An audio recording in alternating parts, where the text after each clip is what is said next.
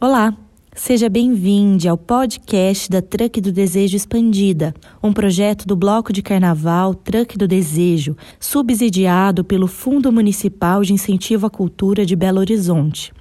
No ano de 2022, realizamos nos meses de setembro e outubro três mesas redondas com temas muito importantes para a nossa comunidade LGBTQIAP+.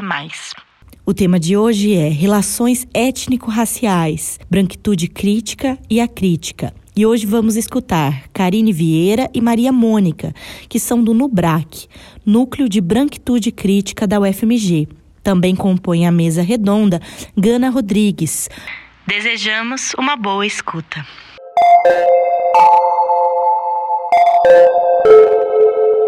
Boa noite, gente. Para quem não me conhece, eu sou Gana, faço parte do coletivo Truque do Desejo e hoje eu vou ter a oportunidade de mediar, de trocar aqui com todo mundo nessa, nessa roda de conversa. É, sou uma pessoa não binária, meus pronomes são neutros e integro esse coletivo tanto no núcleo de produção quanto elaborando e dirigindo a aula de dança. E é um prazer receber todo mundo aqui. Fico muito feliz de ver tanta gente querendo trocar e querendo conversar. E aí agora as meninas do Nubrac vão se apresentar, ok?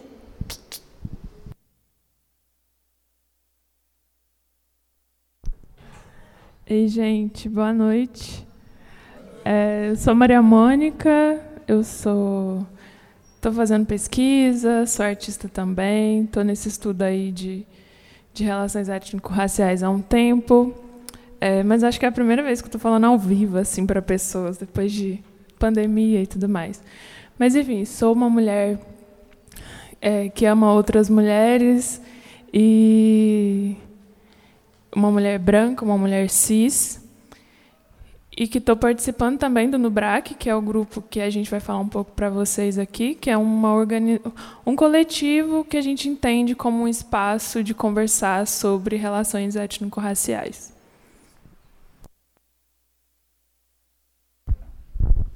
Bom, boa noite. Nossa, gente, eu odeio a minha voz. Bora, gente, pode ser melhor, vai lá.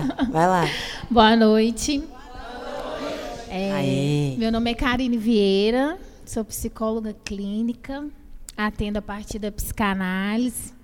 Também estou junto com a Maria Mônica na organização do NUBRAC e do Grupo de Estudos Pretos, que é um outro grupo que discute relações étnico-raciais, que nasceu em 2018.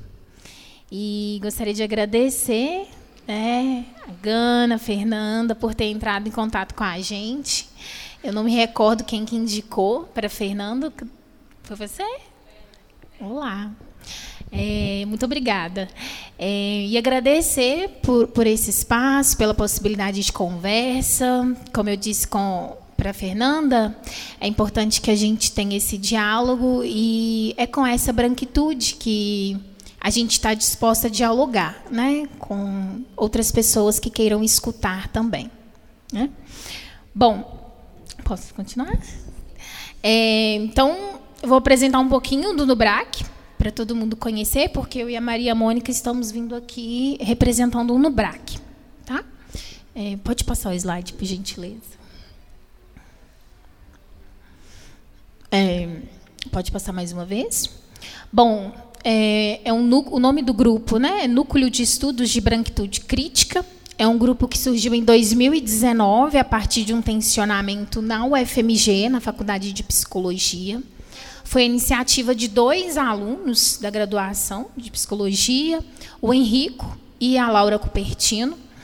É, a proposta é construir um espaço né, racialmente diverso, de natureza interdisciplinar. Então, para além da psicologia, a gente dialoga com outras áreas do conhecimento, isso para a gente é muito importante, onde seja possível colocar a branquitude em questão, né, em diferentes contextos. E a gente coloca isso na prática a partir dos temas que a gente tem a cada semestre no Dubrac. Então, próximo na segunda-feira, a gente vai discutir sobre branquitude e segurança pública. né? branquitude e educação infantil, é, branquitude e universidade, né? branquitude e população LGBTQIA+. Então, a gente vai dialogando né? É, sobre branquitude, é o nosso eixo central, a partir desses diversos contextos que a gente tem, especialmente aqui no nosso país. Né? Então, a gente promove essas discussões é, que problematizam questões né, relativas ao lugar do sujeito branco na sociedade. Né? É, e nas relações étnico-raciais, é importante dizer isso, né, do sujeito branco nas relações étnico-raciais, porque quando a gente fala relações étnico-raciais, a gente geralmente tem um costume, né, eu acho que isso tem, tem né, se desmistificado um pouco, mas um costume de entender que relações étnico-raciais diz respeito apenas ao sujeito negro, ao sujeito que sofre racismo. Né? E não é isso. É, relações étnico-raciais, ela diz respeito de todos esses sujeitos que estão envolvidos, todos esses sujeitos que são racializados. E a gente entende que, né, é, a partir disso, é, construir um espaço aberto para todas essas pessoas. Pode passar, por favor. Bom, a organização esse semestre do Nubrac, ela está sendo feita pela Laurinha, que é estudante do nono período de psicologia da do FMG, pela Maria Mônica e por mim. É uma organização é, horizontal. A gente preza por essa horizontalidade no Nubrac. Então, ela é transitória, ela não é permanente e outras pessoas podem fazer parte. Né? Então, semestre passado, por exemplo, a gente fez uma parceria com a PUC Minas, da unidade de São Gabriel, então, no BRAC virou um campo de estágio de uma disciplina optativa, que era Psicologia e Relações Étnico-Raciais, e a gente tinha lá monitoras é, fazendo parte da organização. Tá bem? É, nossos encontros são semanalmente, às segundas-feiras, de 15 às 16h30. Os encontros antes da pandemia eram presenciais na UFMG, hoje eles são via Google Meet. Né? Eu acho que há uma pequena pretensão, um desejo né, de fazer presencial, mas a gente ainda não se organizou para isso. É, e eles acontecem pelo Google Meet e por ser online a gente recebe pessoas aí do país inteiro agora, né? E não só da academia, mas também pessoas né, que não são da academia, pessoas militantes, saberes populares, né, de religiões de matriz africana. A gente tem pessoas né, de todas as idades e de todo nível de escolaridade também. Né, todas as pessoas aí são bem-vindas. Tá? Fica o convite para quem quiser conhecer mais. Bom, e aí pensando no encontro de hoje, a partir da proposta que a Fernanda né, nos, nos ofertou, é, a gente veio com uma pergunta, assim, na verdade, várias perguntas. Por que pensar em raça? Pode passar. E aí, quando a gente né, pensa assim, vamos falar de branquitude, mas por que a gente vai falar de raça antes? Né, eu vou ler, tá, gente, um pedacinho do meu texto, que eu sou faladeira, então eu me perco. Assim. É, bom, primeiro porque raça é um conceito social, é um conceito complexo, é um contexto né, histórico, então ele precisa ser considerado né, dentro de um contexto histórico, de um país, de uma posição geográfica, enfim. E aí, etimologicamente falando, o conceito de raça, né, ele vem do, do italiano, que significa que é rasa, né, R-A, dois E's e A, que vem do latim ratio, que significa sorte, categoria e espécie. Né? Há uma divergência, né, se não há um consenso, teoricamente falando, do que seria esse conceito, é, mas, de acordo com alguns autores, e aqui eu vou citar o Silvio de Almeida, o Caleb Munanga, né, que estão mais próximos da gente, são dois homens negros, é, não há um consenso né, de que raça sempre esteve presente, há um consenso de que raça sempre esteve presente na categorização de espécies de animais, de plantas, enfim. Mas ele começou a ser utilizado né, como um conceito para falar de seres humanos a partir de 1684, é, através de um biólogo. E aí ele ganha esse sentido moderno que a gente conhece hoje, né, que é para classificar a diversidade humana que a gente tem. Até aí tudo bem, me parece. Né? É, acontece é, que esse, né, essa classificação ela era principalmente usada a partir de uma categoria que é a cor. Né? Então, quando a gente escuta assim algumas pessoas negras dizendo, eu chego num espaço, a minha cor chega antes, é porque isso já é um marcador social muito antigo, construído cientificamente. E aí, é, então as pessoas eram classificadas principalmente por causa da cor da pele e depois por outros marcadores morfológicos, que é o tamanho do nariz, o formato, o ângulo do rosto, o tamanho do crânio, a boca, enfim, é, né, dizendo do nosso físico mesmo. É, bom, Considerando que o nosso país é um país miscigenado, né, e essa miscigenação, essa miscigenação ela é fruto né, de um sequestro, ela é fruto de um estupro, né, assim, não é tão bonito quanto a gente pensa. É, pensando nisso, é, é quase que impossível a gente poder categorizar as tonalidades da pele. E aí tem uma, uma artista, uma artista plástica, ela chama Adriana Varejão, ela é uma mulher branca, ela é brasileira, eu gosto muito dela. E ela tem uma obra de arte que ela coloca vários tons de pele num quadro e ela pergunta, né, uma pesquisa em que se pergunta para as pessoas qual é a sua cor, né, qual é a sua raça, qual é a sua etnia. E as pessoas dentro do saber delas vão responder. E aí num total aí de mais de 218 respostas. Ah, eu sou moreninha, eu sou negra, eu sou branca, eu sou amarela. Ah, eu sou rosinha. Então as pessoas, né, têm essa classificação. Considerando isso, a gente já pode perceber que o conceito de raça não se sustenta, porque eu não tenho como falar que eu tenho um grupo preto, um grupo branco, um grupo amarelo, um grupo vermelho né? Assim, a gente tem uma diversidade aí. É, no entanto, não só se passou a classificar as pessoas pela raça, mas também houve uma hierarquia da raça. E aí eu acho que é quando, né, assim, há uma complexidade, as coisas começam a se problematizar mais. Né? Porque eu hierarquizo uma raça sobre a outra, onde o sujeito branco, ele foi entendido como esse sujeito que é puro, esse sujeito que é belo, esse sujeito que tem conhecimento, esse sujeito universal. Quem não se encaixa nessa categoria é considerado marginalizado. São as raças impuras, são os povos bárbaros, né? são os povos do continente africano, são os povos do, né, do nosso continente americano. Então, é, é, isso, isso é junto com o processo de expansão né, marítimo né, e, e, consequentemente, junto com o processo né, de expansão econômica que a gente tem, né, da colonização né, do, dos povos europeus com todos os outros povos.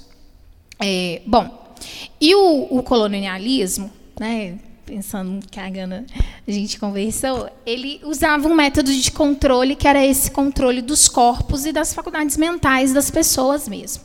Né, que era esse controle que se impunha. Hoje a gente tem uma outra tecnologia de controle. Não é tanto o corpo, mas a gente ainda vê nesses casos, né, que são isolados aí de é, empregados em condições análogas à escravização.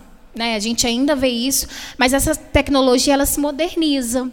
E o que, que a gente tem hoje? Essa colonialidade na nossa linguagem, no nosso discurso, na nossa religião, no nosso corpo, isso de maneira sutil, mas que para um sujeito que é marginalizado não é sutil, né? porque a gente consegue sentir essa diferença de quanto um corpo negro chega e de quando um corpo branco chega. Né? Bom, e aí tem um autor que eu gosto muito de citar ele, porque é um, ator, é um autor negro, é, psiquiatra, que é o Franz Fanon, é, e ele vai dizer que o suprassumo dessa tecnologia colonial é a alienação. Né? O sujeito ele se aliena a partir de um ideal, que é esse ideal que a gente tem hoje de um sujeito branco. Né? É, ele se aliena e o resultado desse processo é fazer com que o sujeito esqueça sua historicidade. É? E, e, eu percebo que isso acontece com as pessoas negras, mas isso também acontece com as pessoas brancas, né? as pessoas não negras. A gente vai falar disso mais um pouquinho à frente. Bom, é, então, eu vou ler essa parte que é teórica. É, dessa forma, a crença de que um comportamento humano está diretamente relacionado aos seus traços genéticos, né? então eu posso classificar alguém pelos traços genéticos e categorizar: esse é um povo bárbaro, esse é um povo civilizado. né? É, foi largamente difundida com base em argumentos científicos falsos. Hoje já é um consenso né, da, da, da nossa ciência de que raça é uma ficção. Né? Essas teorias que, origi com origem no determinismo biológico significam de forma simplista que não há livre escolha, e sim que o sujeito possui tais traços, logo ele é determinado a ser bestial, feio, desonesto, ele é criminoso, ele, ele é uma pessoa que vai me agredir, ele é um, né, assim, um criminoso em potencial, enfim. É, ao mesmo tempo que eu posso dizer que ele é um, um sujeito inteligente, que ele é bonito, que ele é honesto. Né? Então, o determinismo, né, ele serviu e ainda serve para justificar a dominação social e a opressão de inúmeros povos.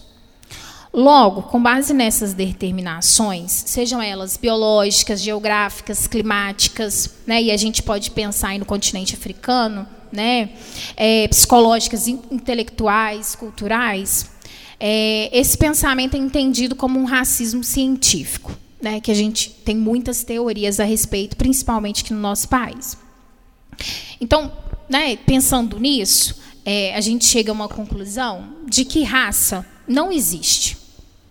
Né? É, ele é um conceito científico. Né? Ele não é um conceito científico, na verdade, mas ele é um conceito ideológico e ele é um conceito político. Raça, biologicamente, não existe.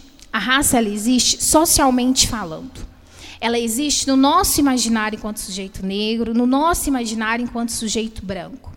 E ela serve para quê?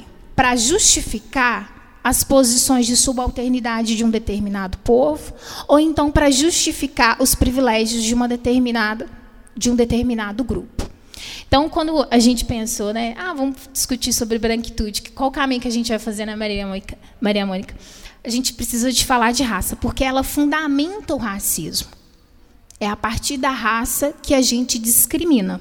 Então, ela fundamenta o racismo. Né? E o Silvio de Almeida ele discorre muito bem sobre isso no, no, livro dele, né? o que é racismo estrutural, e que, infelizmente, a gente tem uma banalidade né? hoje do termo, assim, que qualquer pessoa faz qualquer uso, né? por ser estrutural. Então, é, eu não preciso me haver comigo mesmo. Né, assim, por o racismo ser, então, é, construído lá atrás, né? nem conheço quem construiu. É, então eu posso justificar o meu comportamento, o meu ato racismo, racista, né? porque ele é estrutural? Não. É, e eu acho que é um conceito tão caro para a gente. Assim, eu, eu gosto muito da coleção do, dos feminismos plurais da Djamila, porque conversa com as pessoas, né? Assim, seja da academia ou não. É uma leitura que você consegue conversar. E para a gente chegar no conceito de racismo estrutural, levou muito tempo. Né, assim, não foi do dia para a noite que se desenvolveu essa ideia. E, e, hoje a gente tem uma banalidade, mas eu acho que quando a gente falar desse termo, que a gente fale com seriedade, né? Assim, entendendo o que, que é isso, de onde que ele vem e como que ele nos organiza hoje. Né?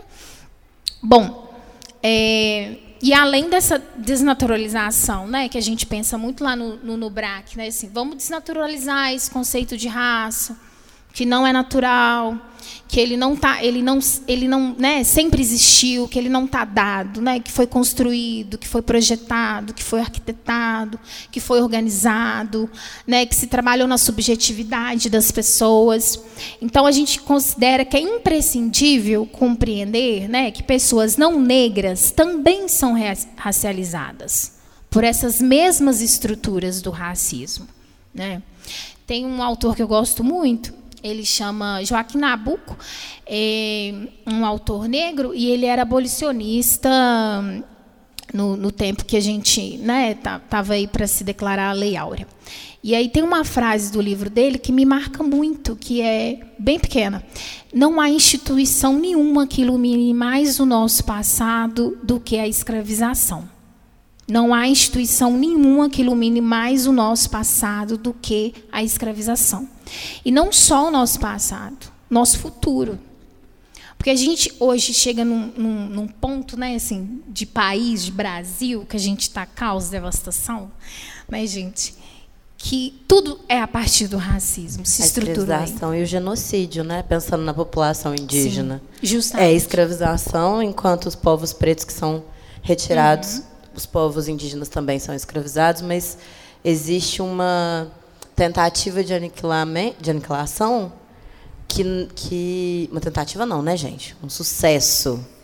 Um sucesso na política de morte e de aniquilamento da população indígena no Estado brasileiro que não encontra sucesso com a população preta. Uhum. Né? Nos, e isso tem, várias, tem vários motes, pensando é, no Brasil colônia e no Brasil antes da, proclama, da proclamação da República e da Lei Áurea, é, que também se justifica pelo aquilombamento, né? E, e, pela também pela construção das populações indígenas, que é o, o se anuclear e permanecer junto, né? Enfim, foi só um parêntese. Com razão.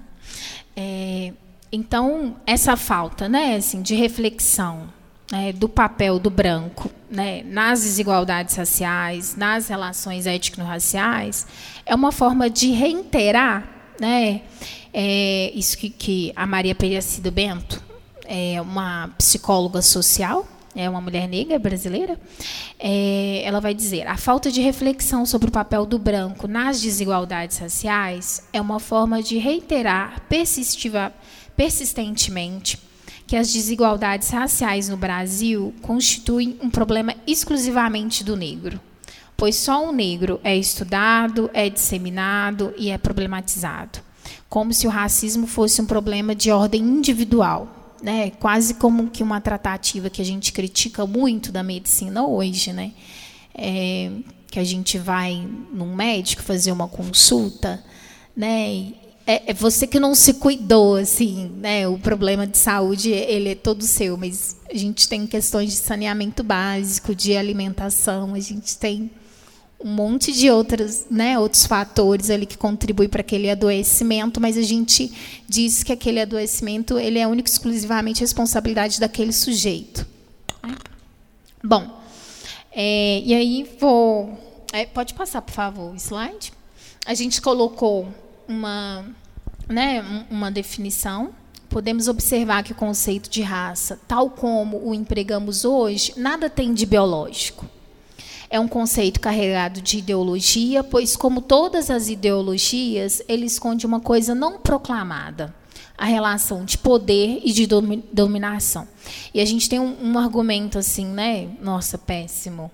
Ah, então, considerando a raça, vamos desconsiderar ela e vamos dizer, né, assim, ninguém tem raça, ninguém tem cor, assim, como se a gente pudesse destituir os sujeitos disso, como se isso tivesse resolvesse todas as nossas problemáticas. Como se a gente né? pudesse ignorar as construções dos últimos quase 600 anos. Vamos apagar isso aqui que aconteceu, gente. É, né? Bom, e aí pensando nisso que a, que a Maria Aparecida Bento diz, né, sobre né, de que é o sujeito negro que sempre esteve né, em destaque, no centro dos estudos sobre as relações étnico-raciais, há um movimento, né, assim, no mundo, mas a gente fala aqui, localizando no Brasil, é, para problematizar também esse sujeito branco. Né? Vamos lá, amiga. Seguindo, então, é, a partir do que a Karine traz, eu acho importante a gente pensar algumas coisas. Quando a gente está falando de branquitude, a gente não está falando de uma, um espectro de cor de pele. Então, assim, ah, daqui para cá é branco, daqui para cá não é. Quando a gente está falando disso, a gente está falando de, de uma leitura é, de um corpo que vai ter uma implicação social, um corpo que vai ter certos é, privilégios diante de, de situações que outros corpos não vão ter, um corpo que vai ter com o que se referenciar ao longo da vida. Então, quando a gente pensa, por exemplo, filmes que a gente assistia quando criança, como que eram os personagens? Quem eram os, os, brinquedos que a gente teve? Como eram esses brinquedos, né? Qual era a cor da pele? Como é que era o cabelo? Quais são as referências que estão sempre colocadas à disposição como sendo a norma? É, é preciso a gente pensar isso e pensar tipo é, na nossa experiência, na nossa vida, entendendo que a gente está no Brasil E que pensar raça no Brasil não é pensar raça na Europa, não é pensar raça nos Estados Unidos, não é pensar raça, sei lá, na Austrália, porque é muito comum quando as pessoas vão se defender da branquitude delas, né? Do tipo, não, fui para a Europa lá, eu sou latina. Não, fui para não sei na onde, não. Lá eu não sou branca, eu não sou pura. Eu tenho uma pessoa lá, tataravô, que não era branco. Então, assim, a gente está falando de posição social hoje. Então, um, uma. Eu tenho uma professora, a Paula Gonzaga, ela fala muito que é, na banca de heteroidentificação racial, que é quando a pessoa passa pela, e vai tentar acessar via lei de cotas, né? É, aparece gente justificando a raça pelo, pelo pai, pelo avô. Então traz o avô, o avô que, é o, que tem que utilizar a, a, a, política, e não você. Porque o seu corpo ele não vai ser lido como um corpo negro, um corpo pardo, um corpo indígena, ele é um corpo branco. E quando a gente pensa o que é o branco, né, é muito complexo, porque não, não se trata de uma definição de tonalidade, não se trata de uma definição de ah, eu, eu não tenho olho claro, então não sou tão branco assim. Ah, mas meu cabelo nem é liso, olha só, esse cachinho aqui, então não sou tão branco assim. Espera aí. O que, o que acontece e que a gente precisa pensar o tempo todo é a, a vida, né? Eu acho que os espaços por onde se circula é, das pessoas brancas, elas não são impedidas de nada. O branco pode tudo. Tanto é que se a gente pensa no conceito, né, do, do pacto narcísico, que é um conceito da Cida Bento, a Cida Bento que a Karine mencionou, é muito interessante da gente pensar é, o que, que ela fala no conceito, né? Que tem-se um acordo silencioso entre um acordo tácito entre os brancos de não falar sobre raça. Então, quem, quem aqui nunca ouviu assim, ah, aquela pessoa, sabe, ah, aquela moreninha, ah, aquela, não, não, negra não, não pode falar isso não, tem que falar, não. O quanto a gente troca as palavras para não ter que falar de raça e o que que isso impacta porque a gente vive se utilizando de eufemismos para não dizer do que está posto. O corpo chega. O corpo é lido socialmente, o corpo é lido. Todo mundo aqui está se vendo e, e, a gente sabe quem é branco e quem não é. Pessoas brancas sabem quem é branco e quem não é. Só que quando a gente pensa, né? É... Ah, estou comendo cabelo. Quando a gente pensa, então, na questão dos efeitos da raça, no Brasil, é, a gente tem muitos estudos que foram realizados é, a gente, ah, gente, eu esqueci de falar que eu sou psicóloga, então por isso que a gente está falando desse lugar, tá? Mas enfim, dá, dá tempo ainda. É, a gente começa os estudos de raça problematizando no sentido de trazer o sujeito negro e biologicizando esses corpos. Então, tem os estudos horríveis de um cara que eu não vou citar o nome, porque eu não quero que. Enfim. É, mas que ele, que ele justificava questões de criminalidade a partir de ah, tem o crânio assim, então é criminoso. Até hoje. Até hoje. E aí a gente tem um avanço, uma mudança né, a partir desses estudos da biologia, e são parênteses que eu acho muito interessante da gente pensar, aprendi recentemente isso, que a biologia ela é muito social. A gente acha que biologia, ah, não, anatomia está dito, é o corpo, mas a biologia é uma construção social.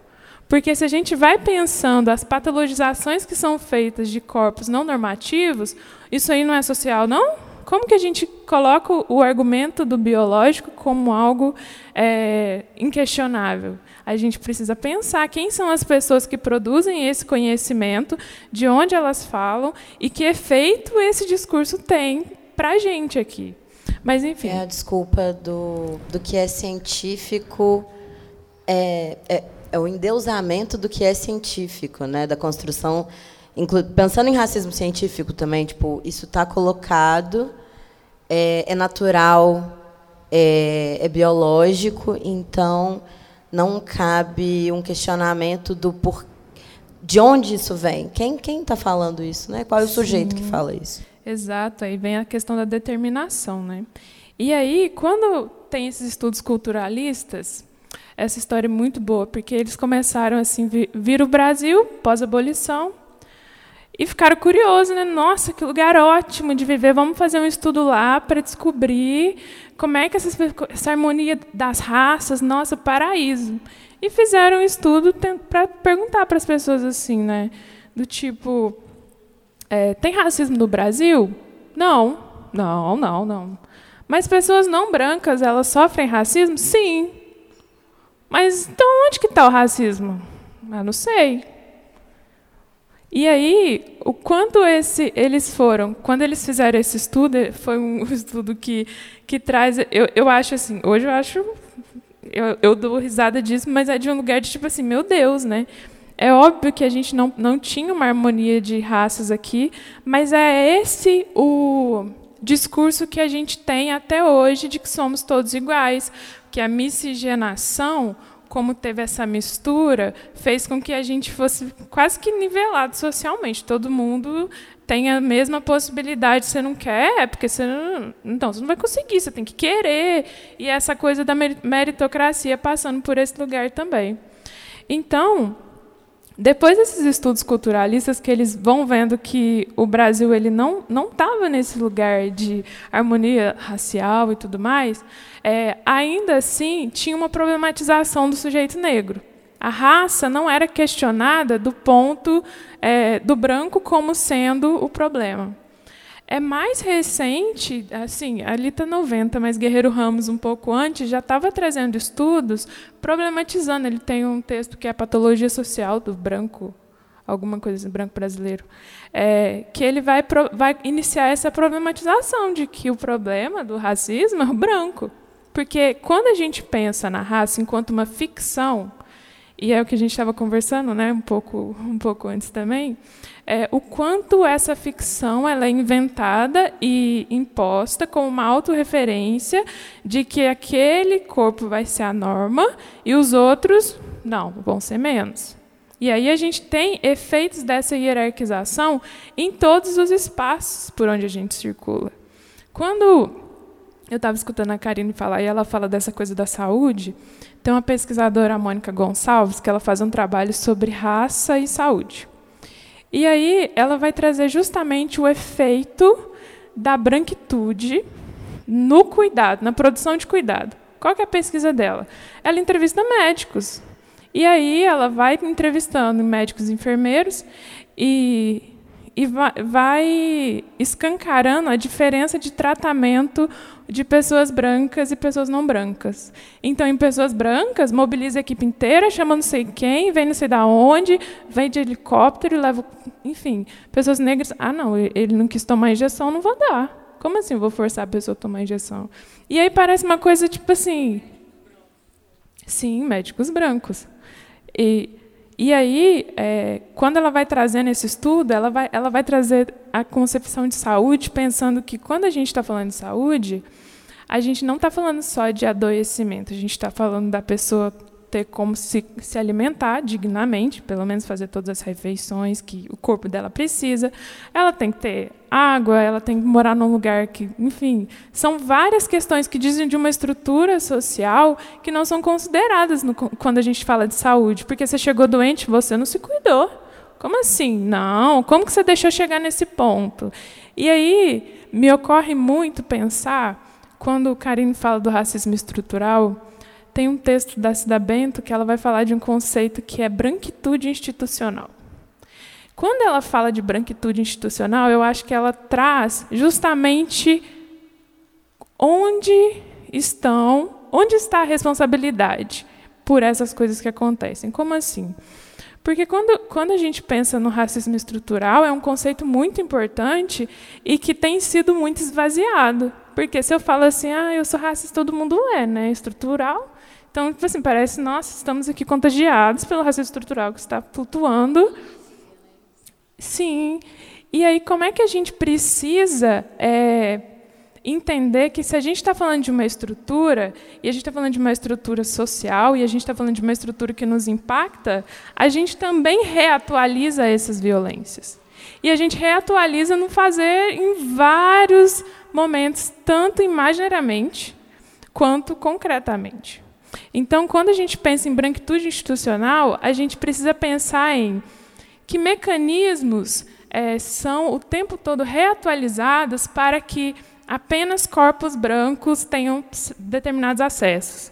Apenas corpos brancos tenham o privilégio, que não deveria ser um privilégio, do cuidado, por exemplo. E aí, pensando nesse conceito de branquitude institucional, a gente precisa entender que a nossa mão está nessa estrutura, a nossa mão, pessoas brancas, que a nossa mão movimenta isso. E não se trata aqui de fazer uma acusação de, nossa, então eu sou branco, putz, eu sou muito ruim, eu sou do mal. assim. Não é uma questão moral. A gente está falando de uma questão de uma constituição, de pessoa dentro de um país que é atravessado por, por isso tudo e que impacta o seu fazer, a sua existência, que você tem que se responsabilizar pelo que você faz. Então, quando, quando é, a gente traz, por exemplo, pensando branquitude, é muito comum no, no grupo, acho que agora não apareceu muito não, né? A, a pessoa branca que sente muita culpa. Aí come, começamos os estudos, e aí a pessoa lê um texto e fala, ai, nossa, ai, nossa, estou muito triste, me tocou muito, o que, que eu faço? Sou branco. E aí, o quanto que isso escancara um lugar de desconforto e que parece que a pessoa quer ser consolada. No sentido, olha como, olha como que o branco, o branco faz, né? É, porque aí, ó, eu estou falando de uma coisa, que eu tenho que assumir minha responsabilidade, mas eu me sinto tão mal por isso, me consola, por favor. E, e, e inverte toda a lógica e aí, como, como que a gente precisa, quando a gente fala de, de antirracismo, e que bom que Márcia está aqui, porque eu aprendi uma coisa muito importante com ela, que o, o antirracismo, não existe branco antirracista. E por que, que eu estou falando isso? Eu entendo isso de um lugar de o antirracismo não é um, um, um ser. Não é tipo assim, eu sou antirracista. O antirracismo é um movimento. Porque a gente é tão colonizado em vários. O corpo inteiro é colonizado, a nossa existência é colonizada a tal ponto que a gente precisa o tempo todo estar em movimento contra essa estrutura. Então, esse status de, ah, sou antirracista, boto na bio do Instagram, posto foto, hashtag antirracismo. Para que, que serve? E aí, eu acho que esse, esse momento do Nubrac aqui convoca a pensar onde que está seu antirracismo? Em que fazer? No seu cotidiano, você faz o quê de antirracismo? Porque postar foto, beleza, dois minutos aqui eu posto uma foto no Instagram e aí eu continuo agindo como se nada tivesse acontecendo. E isso também diz da omissão da branquitude diante das questões raciais. Enfim, e aí a gente traz é, rapidamente, só para passar pregando aqui, é, pensando que quando a gente pensa numa pensando que quando a gente vai refletir sobre uma branquitude crítica, não basta falar que, ai, não gosto de racismo, então sou branco crítico. Ai, não, racismo é errado. Bom, pronto, fiz a minha crítica. Eu entendo a crítica, aqui a Patrícia Hill Collins vai trazer no texto dela que a crítica ela é um movimento de, de, de pensar uma autorreflexão o tempo inteiro. Porque quando a gente fala de uma estrutura social, quando a gente está falando de branquitude, a gente está falando de mecanismos muito complexos que a gente faz parte, e se a gente minimamente se importa mesmo, é o tempo todo que a gente faz movimentos contra. O Nego Bispo vai falar sobre contra-colonial, porque é justamente destruir esse sistema. Porque se a gente não se movimenta contra ele, a gente está movimentando junto com ele. E então a gente tem que assumir a responsabilidade desse suposto antirracismo. Assim.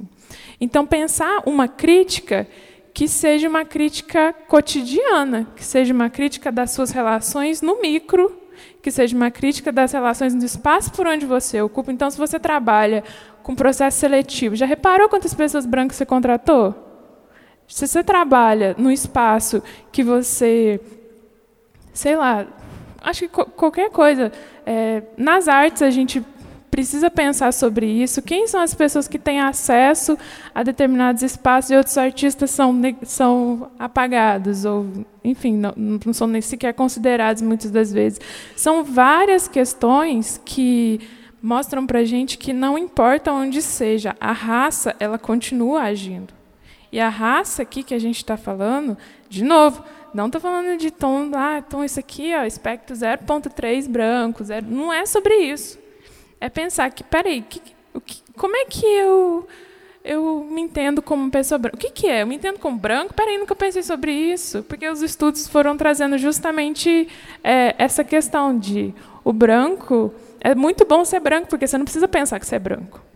Mas você sabe. Porque você sabe quem não é.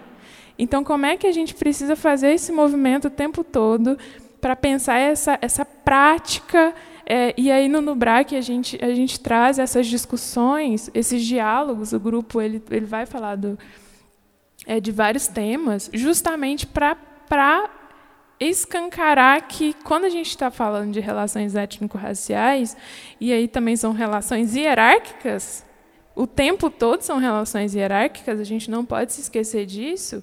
É, como é que a gente precisa Deixa eu só achar aqui movimento constante. É um movimento constante, né, assim, porque né, na sua vida prática no dia a dia, porque não é um recorte, né, gente, assim. Não tem como eu fazer um recorte na minha vida de que hoje eu sou antirracista e amanhã não. No espaço lá da truck é possível, né, é, eu perceber a minha raça, perceber o meu privilégio. Não é um recorte, é fundante, assim né, é constituinte assim mesmo, é, é enraizado. Então, é, atravessa o nosso inconsciente, atravessa a nossa subjetividade, atravessa o nosso discurso, atravessa o nosso pensamento, atravessa as nossas formas de amar, né? atravessa as nossas formas de relacionar, o que, que a gente vai gostar, o que, que a gente quer comprar, quais as nossas preferências. assim. Então, e, e escutando parece ser algo exaustivo, né? Assim, fico pensando, poxa, eu tenho que pensar isso o tempo todo, assim. É, e aí eu, eu penso assim, como que isso, que isso para o sujeito não branco está posto antes mesmo dele nascer, né? Porque se eu tivesse grávida, todas as pessoas saberiam que provavelmente meu neném nasceria negro. É, então, já há uma construção social do que, uma, um bebezinho negro, do que, que é um bebezinho branco, né? E quando ele nasce, né, o meu parto, por exemplo, ele não é o mesmo parto que de uma mulher branca, o tratamento que vou receber, né? O tratamento que meu neném vai receber também não é o mesmo. Então, assim, antes da, do nosso nascimento, assim, você já está marcado por essa por essa raça, assim. Né? Então que é isso, é exaustivo mesmo, é cansativo, é, mas que esse movimento antirracista ele é constante né, assim, que infelizmente eu não vejo assim uma data para acabar, né? Mas não, e que e que talvez o maior exemplo do nível do seu privilégio é o de você só pensar nisso com 30 anos de idade, com 25 anos de idade. Você só pensar isso depois, você só precisar pensar isso depois. Né? É esse pacto narcísico mesmo de não comentar sobre, de não falar sobre, e de não ter nem a noção do. E aí eu vou entrar no, no que, no que a gente estava conversando lá fora, para abrir também, porque eu acho que a gente pode trocar, né? É, eu estava falando que é muito importante a gente entender o impacto da construção do simbólico, pensando principalmente nesse coletivo, que é um coletivo artístico, que está pensando nesse encontro e que a arte participa ativamente da nossa construção do, do simbólico, da nossa construção imagética de mundo e como isso, como a gente está discutindo aqui questões muito básicas e que a gente às vezes pensa numa luta antirracista em termos do concreto, né? Falar de lei, falar de políticas, falar de ações concretas, mas a gente se esquece de como a construção do simbólico vai influenciar a todo momento e por isso a gente precisa estar atente a todo momento. Porque quando um corpo não branco e quando um corpo branco adentra um espaço, são leituras e tratativas e comportamentos em relação a e para este corpo, esta corpa, completamente diferentes. A primeira vez que eu escutei uma, uma pessoa preta dizer, isso para mim sempre fez muito sentido, mas a primeira vez que eu escutei uma pessoa preta dizer que foi o Silvio de Almeida, quando ele veio em Belo Horizonte lançar o, o livro Racismo Estrutural, que ele disse: cor chega em primeiro lugar. Isso não é uma discussão. E aquilo, eu, eu me lembro que tinham pessoas brancas ouvindo que elas fizeram assim. Parecia que estava doendo no peito da pessoa. Assim, parece que ela tinha levado um, um soco. Assim. Nossa! E foi essa culpa cristã, que é absolutamente cristã, branca. E isso foi reverberando nas pessoas ao, ao redor. E eu só consegui pensar: é óbvio que chega primeiro. É, é evidente. Você, quando você sai da estação central do metrô, uma das primeiras coisas, pode não ser a primeira, mas uma das primeiras coisas que você vê é o coragem aquela mulher preta maravilhosamente estampada numa em pena pelo cura, que se eu não me engano foi em 2019. E algumas pessoas vão ver aquela imagem como um grito de coragem e outras vão se sentir ofendidas. E, e aí queria trazer, né, para quem quiser construir esse diálogo aqui com a gente, qual é o real impacto do que a gente consome, do que a gente assiste, do que a gente paga com paga ou paga de ver, de ouvir, porque a cada segundo que você passa numa rede social, tem alguém recebendo uma grana por isso. E não é você. Quem que está recebendo esse dinheiro? Quem que está sendo financiado por tudo aquilo que a gente consome? Parei. Vocês querem comentar? Quer terminar, né? Eu te interrompi feiamente. Não, não interrompeu não. A gente está junto aqui.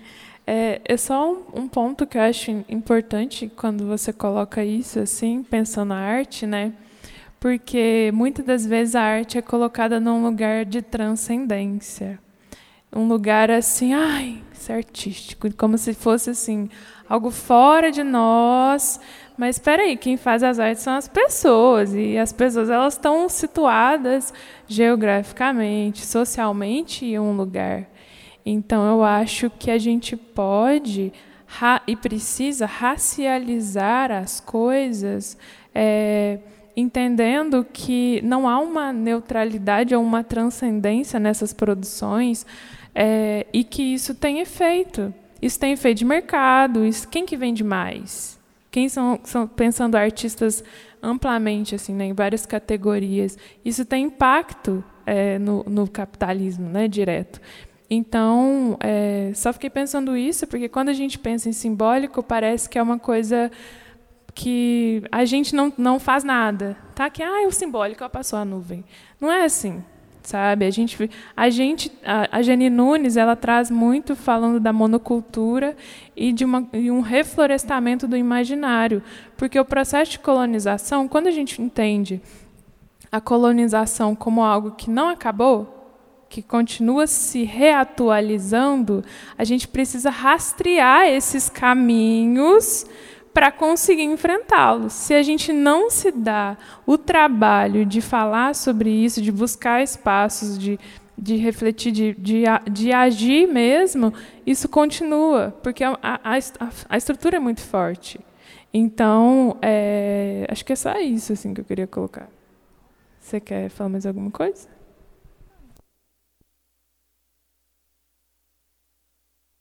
Se alguém tiver alguma questão, alguém acho que é bom a gente conversar. Vamos lá, Márcia. Boa noite a todos. É, eu sou Márcia, sou advogada, mulher preta, retinta, e eu gosto de colocar retinta porque a gente precisa discutir colorismo. Nós temos vários tons de preto, assim como vários tons de branco também. É, faço parte do Nubrac, tenho o privilégio de estar lá é, discutindo, ouvindo, às vezes fechando a câmera para poder fazer uma cara de deboche, para fazer algum comentário, porque eu falo que branco não pode ver uma vergonha que quer passar. E eu queria colocar algumas coisas.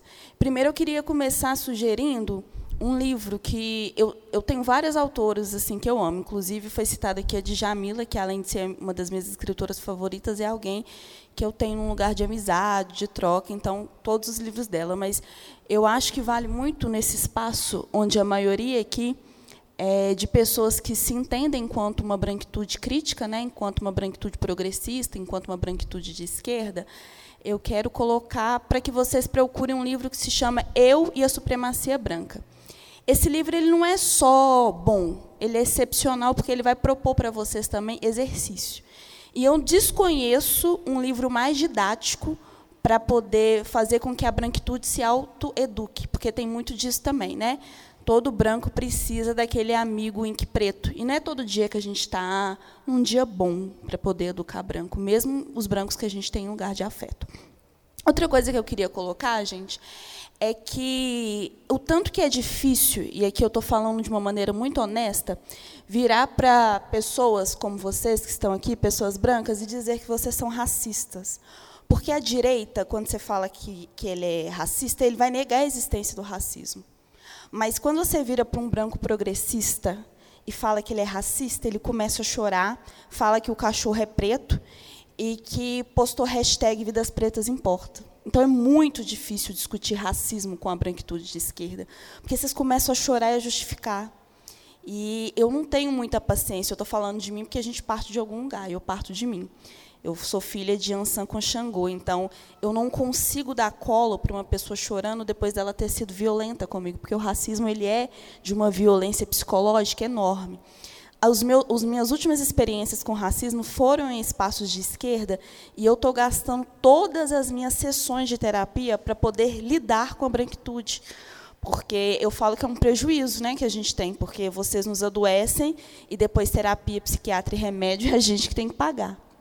Então, eu sei que às vezes vai surgir aquela vontade de perguntar para uma pessoa preta: nossa, como que eu posso discutir a branquitude? Como que eu posso ajudar na luta antirracista? Eu devolvo a pergunta. Quando você tem a oportunidade que você experiencia, porque toda pessoa branca é, de esquerda tem um amigo de esquerda muito gente boa, mas ele é racista, não que você também não seja. Mas ele é aquele racista da piadinha que cresceu com você, que é seu melhor amigo, você não sabe o que fazer. Ai, é tão chato, é desconfortável. Como é que eu vou fazer? Eu vou devolver a pergunta: o que, que você faz nas, nas oportunidades que você tem de autorregular a sua branquitude no sentido de fazer alguma coisa? Porque esse diálogo de eu sei que eu tenho privilégio não resolve para mim. Eu estou cagando se você sabe que você tem privilégio. Gente preta está cagando, os indígenas também. A gente quer saber o que vocês vão fazer com isso. Nós tivemos eleições extremamente importantes. Eu vi pessoas brancas antirracistas preferindo votar numa pessoa branca se diz antirracista que numa pessoa preta. Que lógica que é essa? Obviamente que eu não estou falando aqui para votar em coronel não sei o quê, porque ele é preto.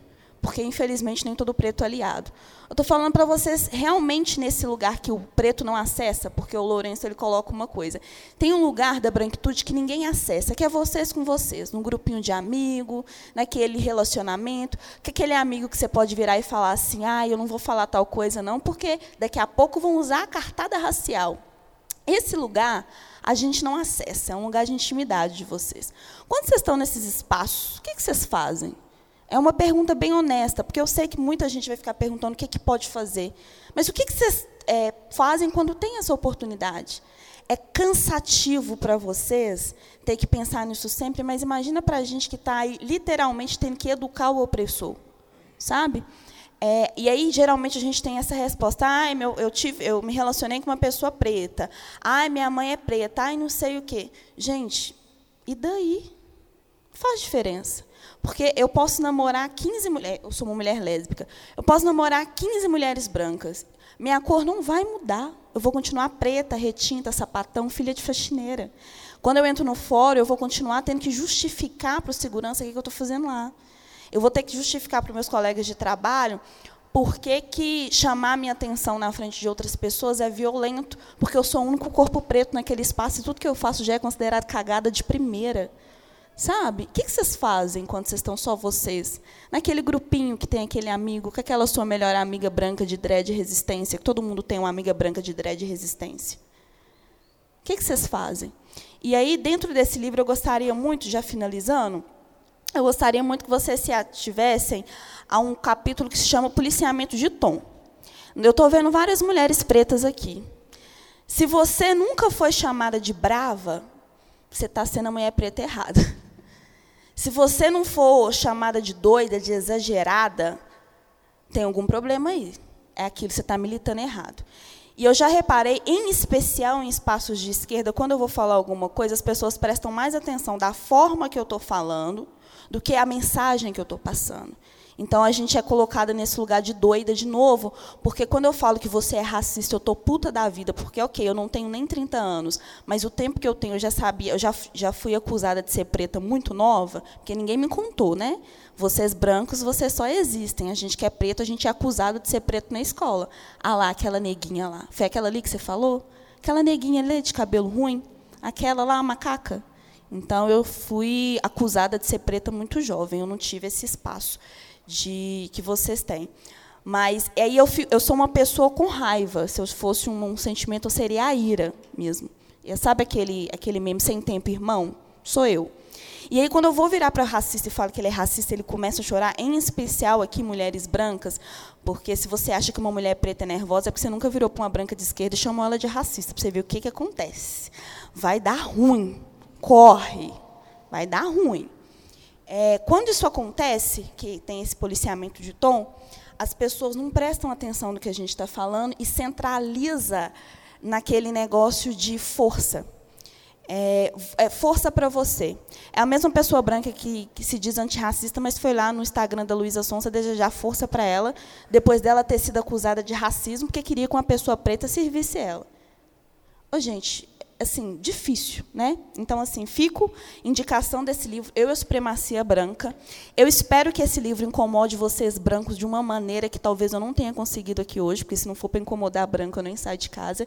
E espero que você, pessoa preta, que leia esse livro, comece a analisar os seus aliados. Não existe branco antirracista, tem que comer muito arroz com feijão para tentar ser aliado. E também nunca vai existir uma luta que seja honesta para o povo preto, para os indígenas, para as mulheres, para os LGBTQIA, sem que a gente racialize. Porque, como eu aprendi ali com a Karine, é, e não foi de uma maneira muito fofa, a Karine é minha melhor amiga, então a gente tem um diálogo muito direto. Quando eu usei recorte de raça na frente dela, ela quase me bateu. Que bom, porque raça não é recorte, raça é fundante. A gente não vai avançar na luta, e aí, de novo, para dialogar com mulheres brancas, eu sempre tenho que usar a cartada do machismo, e o que eu acho um absurdo eu ter que exemplificar racismo com machismo para mulher branca entender. A gente não vai avançar na luta contra o machismo sem racializar. Porque estão vindo mais mulheres como eu. E nós não vamos dar sossego. Os meus filhos não vão dar sossego para os filhos de vocês. E as minhas aliadas também não vão dar. Ou a gente avança tratando raça com a seriedade que ela tem que ser tratada, ou a gente não vai avançar. Tá? E outro livro que eu quero, só para finalizar agora mesmo, é, chama-se Acaso Eu Não Sou Uma Mulher. Tem um texto da Sojourner Truth, eu não sei pronunciar francês, então já estou falando que eu falo errado, porque quando a gente fala errado, sempre tem um branco para vir corrigir a gente. Né? Fala inglês errado, para você ver, brota um branco. É quiz-me, não é kiss-me, é, sempre brota um branco. Mas isso é francês. Mas essa tem um texto que chama Acaso Eu Não Sou Uma Mulher, e esse texto, a Bell Hooks escreveu um livro que fala dessa questão de mulheres brancas e mulheres pretas. Então fica aí essa, esse incômodo. Eu espero ter sido extremamente inconveniente hoje para as pessoas brancas que estão aqui. É isso, obrigada.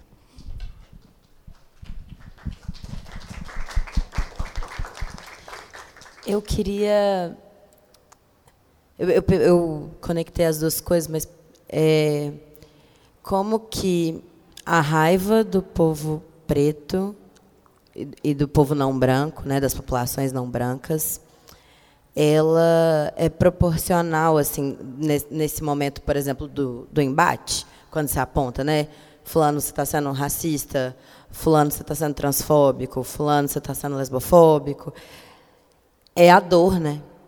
O, o lugar que a pessoa, quando ela tem uma atitude discriminatória, é o de tomar para si como se aquilo fosse uma agressão sendo que é ela que está sendo agressora. Né? Então, eu acho que quando a gente fala desse lugar de se doer, é também nessa perspectiva de entender que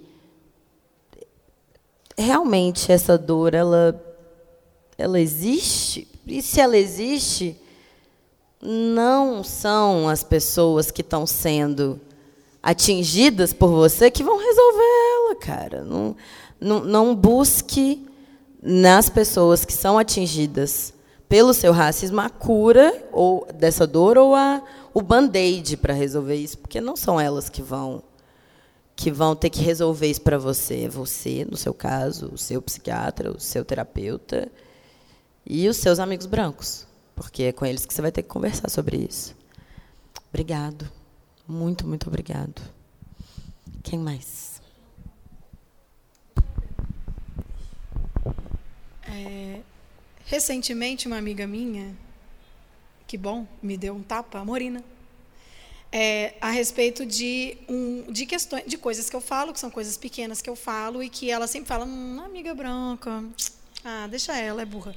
É, e aí um dia eu falei, ah, amiga, mas pode me falar, né? Que vamos lá, né? Se você tiver afim, vamos construir isso daí. E ela falou assim, olha, eu estou cansada de você falar, por exemplo, que você está sem dinheiro. E é uma coisa que eu falava muito. Ah, não tenho dinheiro para ir em tal lugar, não estou com dinheiro, não sei o que. Ela falou assim, olha, eu não quero mais que você fale isso, porque isso não é real. Primeiro, com os acessos que você tem, a educação, a saúde, enfim, eu faço aulas de coisas que muitas pessoas, pouquíssimas pessoas fariam aula. É, eu tenho acessos que poucas pessoas têm. E aí eu é, queria perguntar é, esses pequenos racismos, essas pequenas falas que a gente tem e como que não sei direito qual é a minha pergunta, na verdade. É, eu estou tentando construir ela agora. é, como, que, como que a gente faz assim para não ser um cuzão o tempo inteiro, assim?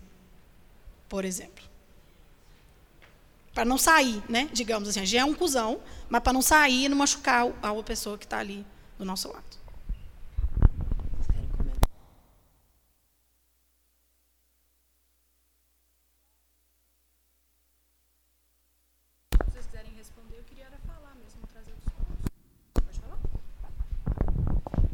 Boa noite, meu nome é Laura, eu sou da ala de dança da Truck. É... Em primeiro lugar, quero agradecer a todos vocês, a todos vocês que estão aqui, por tudo que vocês trouxeram. É... Quando a Márcia estava falando, eu lembrei de uma poesia da Luciene Nascimento, que chama, que chama Lucidez. Tem uma parte, essa poesia ela é toda muito bonita, é... porque tem hora que dói tanto e a gente já está também tão cansado de sentir raiva que a gente só quer chorar também, né? É, e, e aí nesses momentos eu eu recorro muito à poesia porque eu acho que é um lugar bom para mim. E a Luciene tem essa poesia que chama Lucidez e, e aí ela fala no momento, né, que a Asan Jerry fala que o racismo é como um é como um monstro cheio de braços e que em algum momento um desses braços vai atingir você né? E ela fala do preto é, militante que ele já está tão ele já já está tão no meio de tanta violência, de tanto ataque que ele já acorda, já está esperando o pior que, que pode vir, porque ele sabe que vai pode vir. E tem aquele que às vezes não consegue performar sua raiva e, e aí ele é colocado como afeminado né? E aí por que, eu estou trazendo isso? Porque se tem algumas pessoas que conseguem se colocar com altivez, né, conseguem ser impositivas e falar bem, eu percebo que principalmente da nossa geração para trás tem muita gente preta que que está nesse lugar da da cordialidade para tentar sobreviver nos espaços e que é um lugar muito doloroso, né? Então, que é muito importante que cada vez mais a gente consiga é, romper, né? Dentro, não é para a gente deixar de ser quem a gente é, mas que a gente também consiga romper com esse espaço de você cordial, você educada para não incomodar, porque as outras pessoas, infelizmente, elas não pensam nisso quando elas estão nos incomodando. E por que, que eu estou falando tudo isso? Porque eu me recordei de uma situação que a gente viveu há pouco tempo atrás, que a gente estava fazendo o exercício de se colocar no espaço. Tá tudo bem? A gente, num dos primeiros ensaios da dança, a gente estava fazendo um exercício no espaço sobre consciência corporal mesmo, quanto espaço a gente ocupa, em quais lugares a gente pode ficar e tudo mais. E aí a ideia que, que Gana trouxe para a gente foi: estejam, se movimentem, andem, ocupem todos os espaços, é, ocupem o espaço que vocês vão usar, mas se lembrem que vocês não estão aqui sozinhas. Então, alternem os espaços que vocês estão usando. E aí, depois da gente fazer isso várias vezes, uma integrante branca virou e falou assim: Mas a gente tem que ver que esse negócio de ficar indo para o fundo também tem a ver com autoestima. Que tem gente que não tem autoestima, por isso que vai lá para o fundo. E eu fiquei pensando: oh, Meu Deus, eu não, não vou agredir ela. E eu fiquei tão incomodada, eu fiquei tão incomodada que eu engasguei. E aí eu fiquei pensando, oh Deus, eu sei que tu me sondas. E eu fui embora engasgada com aquele negócio. Tanto que depois a Gana veio com o recado da bateria, eu ainda soltei na bateria um trem que não precisava ter soltado. Tadinha da bateria, nessa hora ela não tinha culpa de nada, né? E aí eu fui eu fui bem recolocada no meu lugar, e está tudo bem, é isso mesmo. É, mas aí eu fiquei pensando nisso, velho, a gente acabou de falar. Gana colocou explicitamente para gente. É, olhem os lugares que vocês ocupam, não só aqui, na sua vida. Então, olha se você é branca, olha se você é cis, olha se você é magra. Olha todos os lugares de privilégio que você não pediu para estar neles, mas que você e que você usufrui de todos os benefícios dele, né? E, e que bom que a gente pode falar disso hoje, mas assim, também já pensando como que a gente vai levar isso de volta. Porque eu fiquei pensando que dentro desse coletivo que a gente está criando, é, que a gente tinha acabado de falar, que a gente quer é, criar harmonia, que a gente quer criar uma é uma continuidade, sei lá, como eu nem lembro mais a palavra que eu falei no dia. Mas que a gente quer criar uma intimidade, que a gente quer estar junta, porque a gente quer estar junta na rua no dia do desfile. É, talvez a melhor estratégia não seja essa, mas às vezes pode ser a única que vai fazer efeito. E aí? Tô lascada, né?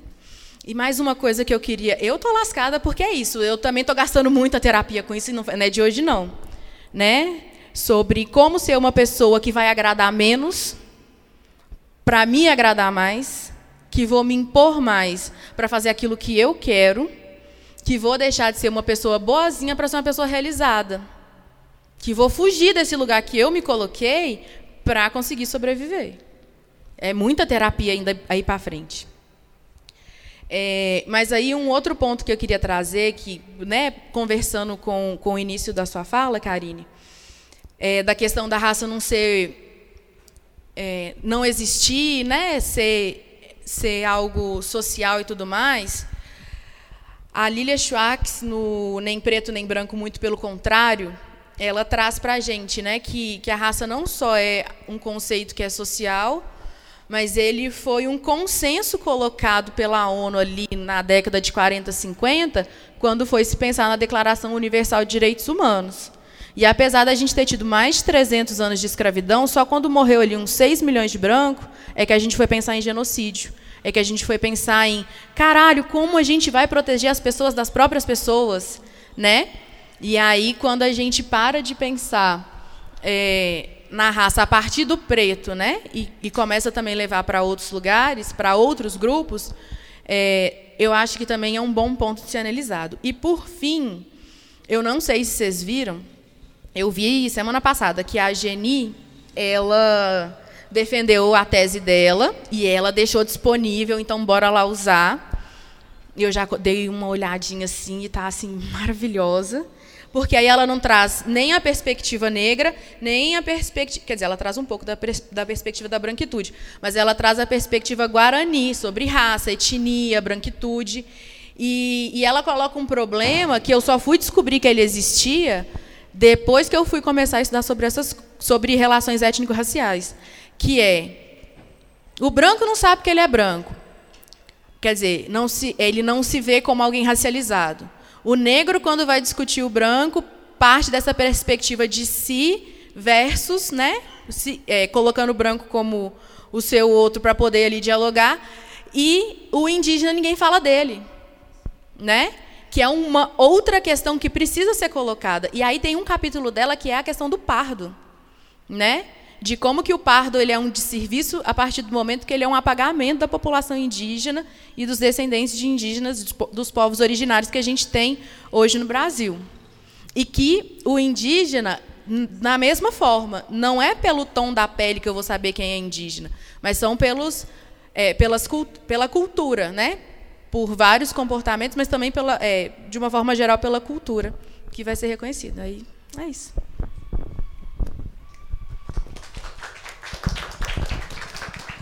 Quando, quando você disse sobre a ONU, né? E sim, né? como que é histórico e escancarado, mas que não fica evidente. A gente não percebe isso. Me lembra mais uma vez o pacto narcísico da branquitude, assim.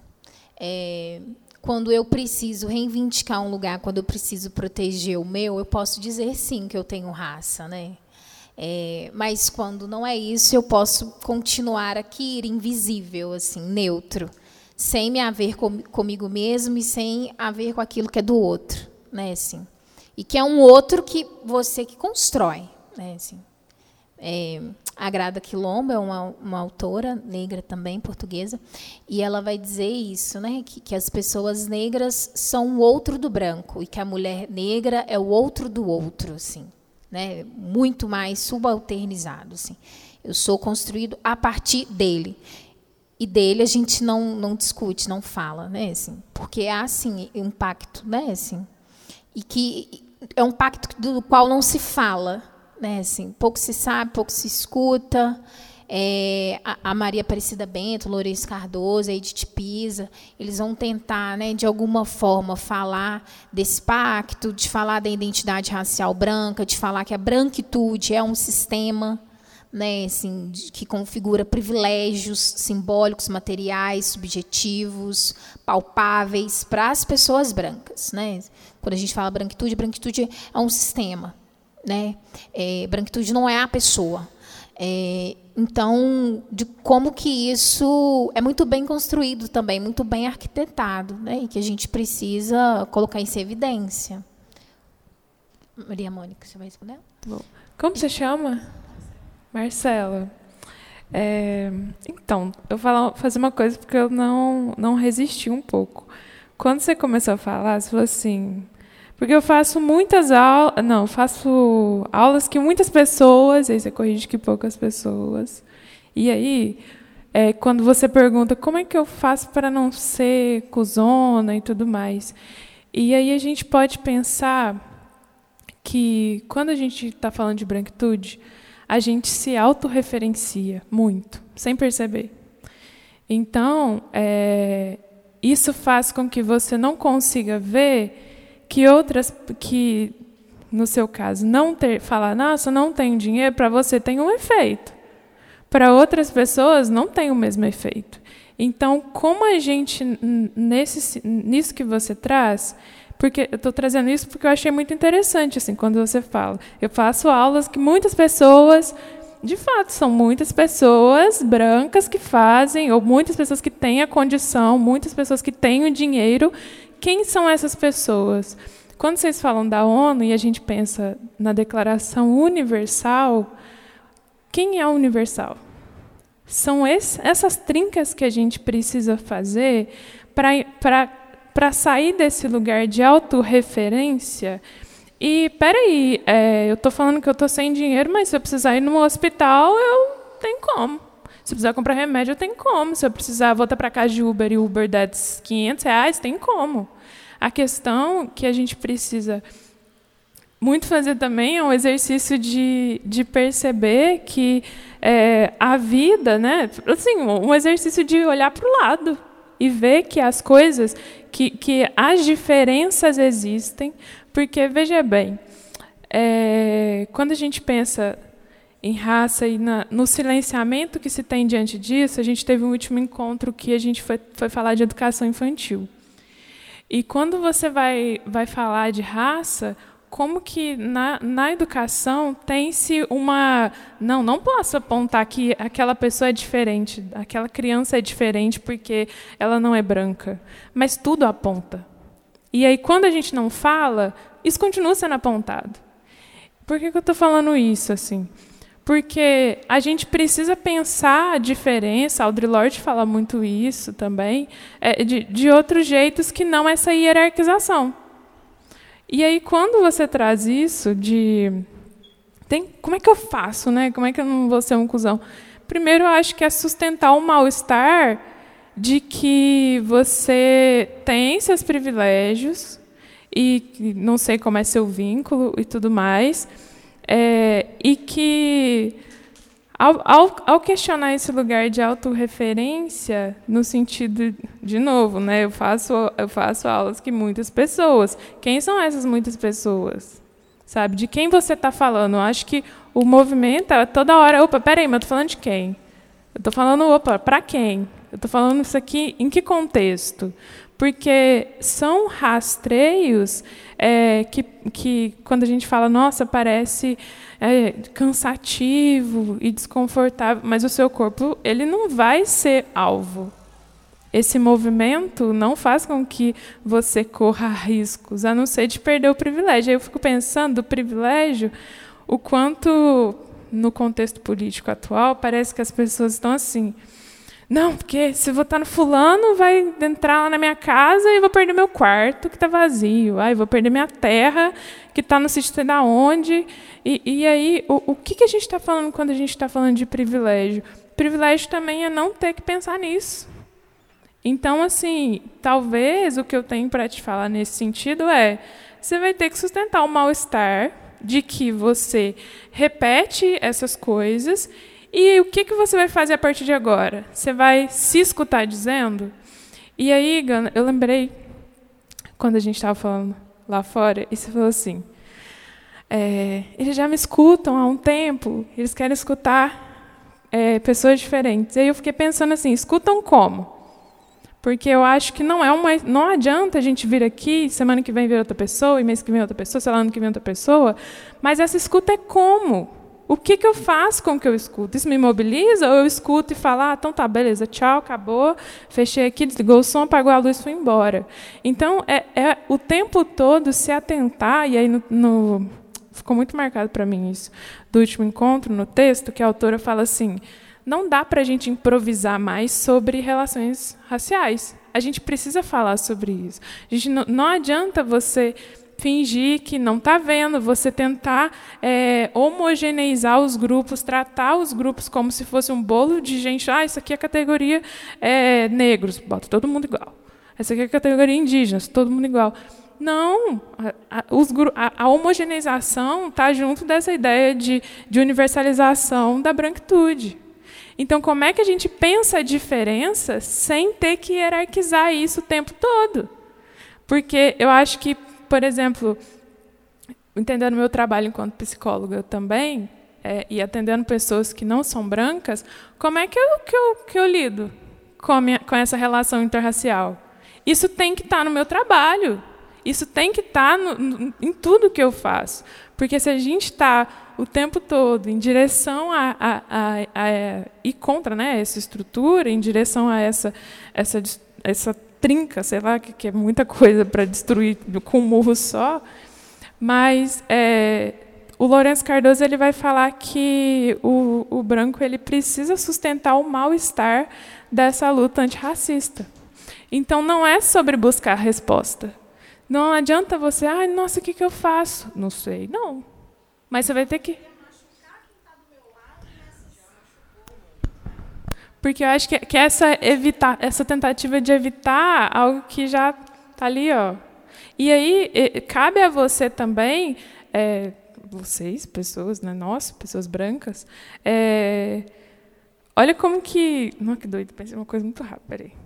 É, porque assim, nossa, ai, não quero machucar, não quero é, causar esse desconforto, mas isso, é, essas pequenas violências, que para quem faz é pequeno, porque para quem sofre tem outro tamanho, a dimensão de, daquilo que chega é muito diferente, é, a gente precisa se rastrear e se responsabilizar nesse processo. E, e não é de um lugar de, ah, de é, nossa, isso foi sem querer. Não, rastreia, se pergunta. Peraí, se eu fiz isso daqui fez mal, isso aqui deixou a pessoa chateada e ela me fala que é por conta disso, eu tenho que me pensar. Porque senão eu fico o tempo todo assim, ai, me fala quando te machucar. Me fala se isso te fizer mal. Ué, mas aí eu não vou fazer nada. Você percebe que a gente precisa desses deslocamentos o tempo inteiro? Assim? Eu não assim? consigo nem ficar quieto quando você fala isso, porque é a primeira coisa, enquanto uma pessoa não binária, que as pessoas vêm falar para mim.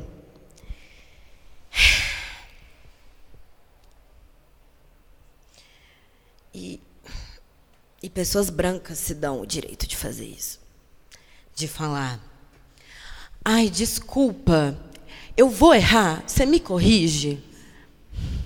Não, eu não vou te corrigir, mano. Eu não vou te corrigir. Isso! Isso! Obrigado! Obrigado! É isso daí. Ah, vai tomar no seu cu, desgraça. É isso. Yes! Porque ou é o lugar do ai meu Deus, ai que dor por eu estar fazendo mal a alguém, ou por favor, me ajude. Me ajude a te ajudar a viver. Parece que a gente está pedindo o tempo inteiro para que essas pessoas possam continuar mantendo as estruturas como elas estão. Então, é, quando você falou, eu fiquei muito. Eu estou muito nervoso agora.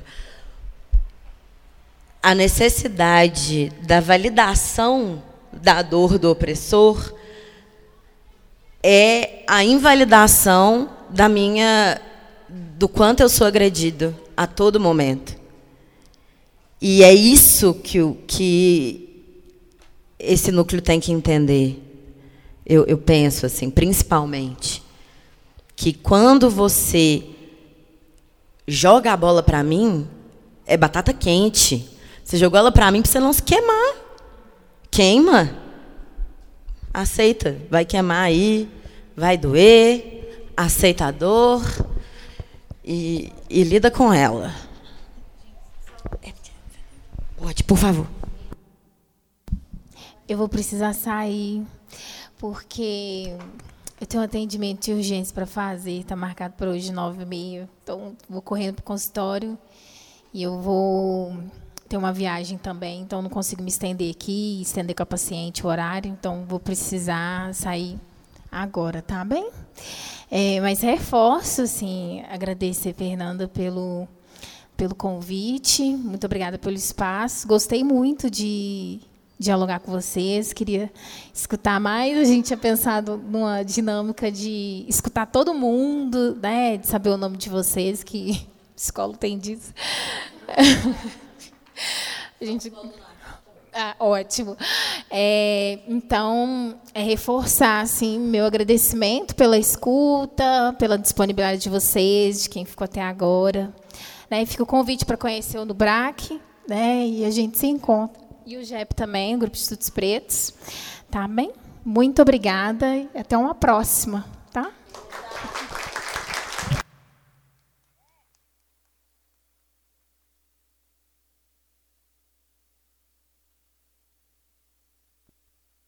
Não, não, não leva não, boba. Obrigado, amor. Segunda a gente se vê que eu vou colar na, na, na Vai? Vou. Então, Vamos continuar só mais um pouquinho até eles mandarem a gente embora, que esse momento vai chegar. Fala, Tchuca. Não. Aí você dá essa ligadinha nele aí, bonita. Tá bom. Aí. é ouvindo, né, assim, dentro, me reconhecendo como branca, reconhecendo os privilégios e ouvindo a pergunta da Marcela, eu acho que o que fica é assim, se responsabilize, sabe? A gente precisa aprender a se responsabilizar pelo que a gente fala. A gente precisa aprender a se responsabilizar pelos espaços que a gente ocupa. E ninguém tem a obrigação de ensinar ninguém a não machucar outra pessoa, porque o acesso à informação está aí, a internet está aí, é, o acesso a como tratar o negro, o trans, está aí. Tipo assim, as pessoas já estão nessa luta há muito tempo. Assim. É uma dor que a gente não vive, mas o acesso está aí. Então, a obrigação de estudar sobre isso, de aprender a tratar e aprender a não machucar o outro, é nossa, não é de quem sofre, entende?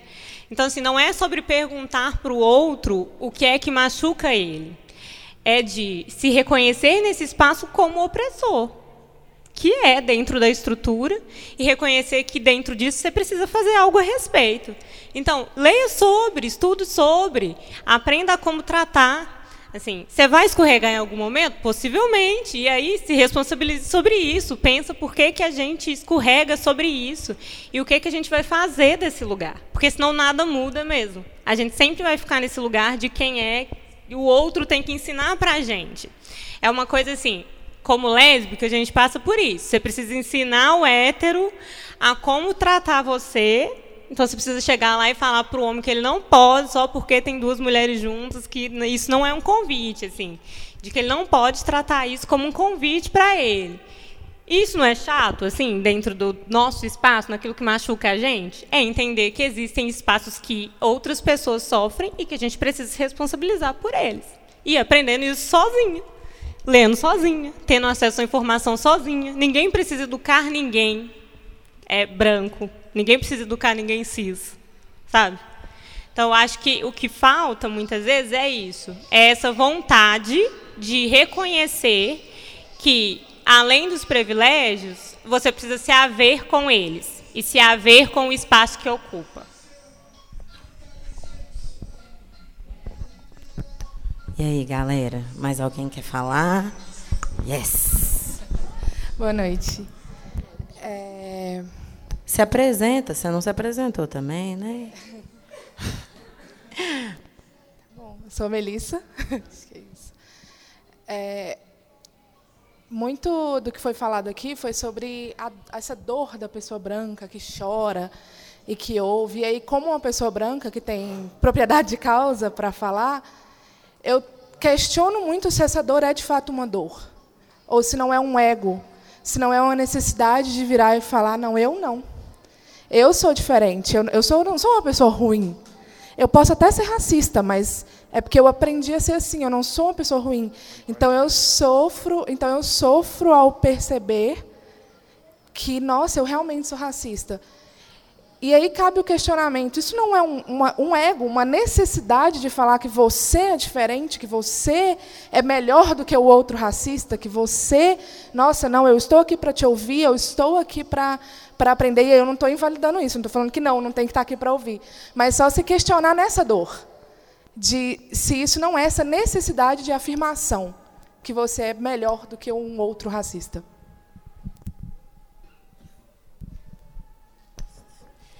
Alguém mais? Boa noite, Mariana, na área aí, chegando também na, no ensaio de dança, nas quartas-feiras. E muita satisfação de estar aqui. Debate muito importante, necessário, urgente. E eu acredito que é, a gente deve dialogar assim, tem que pensar nos espaços que a gente se encontra. Por exemplo, dentro da família, né, é um espaço predominantemente branco. Nossos parentes, né, nossos pais, é predominantemente branco. Como que são as relações? Eu posso dialogar sobre raça nesse espaço? Quando eu ouço debate sobre raça nesse espaço que é predominantemente branco, qual é a minha posição dentro dele? Né? Como eu me posiciono? Porque a gente tem que fazer esse exercício, eu sei que é, é isso, tem uma conjunção de fatores históricos que nos levam até hoje. Somos herdeiros dessa história desse país. Né, esse país foi constituído por toda essa violência que nos constitui. A gente vai negar isso? A gente vai continuar exaltando um coração podre que veio do outro lado do oceano para dizer que somos independentes? Dia 7 de setembro foi é, é comemorada, né? Independência para quem? Então, acho que eu trago aqui mesmo essa reflexão para a gente entender. E se não é, aí, aí aquele outro ponto. Né? Porque eu me autodeclaro branca, eu entendo que a construção da minha identidade enquanto pessoa branca, né, branca, que eu não gosto de falar pessoa branca, mas branca, me constitui por questões objetivas de é assim que eu construo, né? Pelo letramento racial que me constitui. São questões objetivas no meu corpo e na minha pele e nas relações que eu fui construindo, que minha família foi construindo, pelo processo dela de favorecer o embranquecimento dentro da minha família, né, que veio de uma classe trabalhadora e foi, sim, é, incorporando a ideologia do embranquecimento, cada vez mais né, é, ascendendo socialmente e incorporando essa o embranquecimento, né? Tem até teorias que falam disso. E é, eu poderia citar um monte de lei aqui, mas também, né? Eu acho que eu vou só citar a lei de terras, por exemplo, para quem não conhece, né? Que foi uma lei que foi é, declarada é, após a lei que encerrou o tráfico negreiro no Brasil. Essa lei determinou que os latifúndios seriam prioritários nesse país. E que quem comprasse as terras, quem, é, os latifundiários deviam comprar um título, que é o registro de imóvel. Né? Para quem está na luta por casa, né, por moradia nesse país, sabe quanto isso é distante, quanto isso é longe, está né? Tá muito longe. Só em BH eu conto mais de 10, 10 ocupações para lá, né, da galera que faz mesmo acontecer. Isso né, que são no Zilar. É, 10 é, tem só no Zilar. Então, e aí são as mulheres pretas que estão lá encabeçando isso e liderando isso. Não somos nós, mulheres brancas, que estamos lá, passando perrengue, entendeu? Na lama, na poeira, com um monte de criança, idoso, com um problema de saúde, você nem sabe o que, que é. Né? Porque e aí eu, eu enfatizo assim, por quê que eu estou falando disso? Porque eu tenho certeza que a gente vive na cidade dividida, galera. A gente vive na cidade dividida. A gente, enquanto branco, a gente pode viver na classe média nossazinha ali, vivendo, curtindo o nosso rolê, vai passar perrengue? Vai, a gente é sapatão, enfim. Sabe, para a gente se afirmar nossa identidade também é um bagulho. Né, para chegar e empeitar nossa família, pô, eu fiquei cinco anos no armário. E até hoje enfim, né, meu pai vota no Bolsonaro. Né? Se, então, e aí isso, essa história se repete. Mas então, a cidade está dividida, dividida, e é forte, é bruto. E aí, quando você vai constituir família, então tá, não é não, ah não, eu sou uma branca que eu tenho uma família que não é predominantemente branca. E aí? Como é que é as nossas relações raciais dentro da nossa família. A gente dialoga sobre raça. Eu, enquanto filha branca, colho algum benefício dentro da minha família por ser branca? Eu sei que é um assunto delicado, toca muitas pessoas, porque vão sim reconhecer muitos, muitas questões né, que são importantes de a gente começar a refletir. E aí começar a gente dialogar entre branco também, trocar ideia, falar sobre isso, principalmente quando é um espaço seguro, assim, né? Porque é seguro. Mas, pô, a gente está lá na ala, tem aqui, ó, abriu o debate. A gente cola aí entre nós, vai surgir uma dúvida, vamos trocar ideia entre nós. Sabe, não, o que, que você acha disso? O que, que aconteceu? Ah, tal da Luísa Sonza, você viu? Que tosco, bicho. Tá, mas e aí? Sabe? Ou então não, foi, sabe? E as nossas relações de afeto, que eu estou falando de família, né? E como que a gente constrói nossas relações de afeto? Para onde eu direciono o meu afeto? Não estou falando só de ficada, de curtição, de uma noite, de uma pegada, não. Estou falando da gente construir afeto. É diferente. É diferente. Quem são minhas manas, minhas chegadas, minhas parceiras, entendeu? Que eu bloco na rua e, sabe? Sei lá, onde for. Tipo, quem são essas pessoas? Então vão começar a perceber isso, para onde eu direciono isso, sabe? É construção, é aprendizado, sim, são muitas batalhas, sabe? Mas a gente está aqui implicado e disponível. Acho que tem que continuar, não pode parar. De fato, não pode parar. E aí, só para eu finalizar, para passar a palavra, eu acho que está tendo, é, até teve uma roda de conversa na Brejo, é, foi massa, me abriu umas lentes. Porque a gente está falando muito de privilégio e direito, né? privilégio, esse local em que a gente, é, enquanto branco, e muitas das vezes da classe média, que já tem um acesso mesmo, mas não, galera, a gente está. Eu estou percebendo isso, que a gente tem direitos fundamentais da Constituição Federal garantidos. Ela está feita para nós, ela não foi rasgada. Para nós, ela, ela está funcionando. Mal porcamente, mas está funcionando. Então, o que, que a roda me, me, me posicionou? Da limitação, talvez, desses conceitos, para a gente trabalhar mais na pegada da justiça. Justiça. Porque direito por direito teve a lei de terras, garantindo latifúndio. Eu não estou falando nem de lei de aura, que né, no dia seguinte Esquece, mas eles garantiram antes, antes a lei de terras. E quantas leis e leis nesse país são injustas? Sabe? Então a gente realmente assim tem que elaborar isso, conversar mais, dialogar mais para isso realmente introjetar no nosso subjetivo, sabe? Para não ser algo que a gente vai é isso, essa exaustão profunda, porque é, a gente quer quer que as nossas companheiras também sejam vivas. A gente quer vê-las vivas, a gente quer vê-las bem, com saúde mental. Saca? É isso que eu quero ver. Essa roda de conversa que a, que a Mari citou foi uma, uma roda de conversa que aconteceu no Brejo das Sapas no último sábado, que falava sobre justiça reprodutiva e que a gente chegou num termo muito mais legal, né? Que foi direitos sexuais e reprodutivos, pensando na justiça e nesses direitos, para quem eles, para quem a justiça funciona e quem tem e quem não tem direitos. E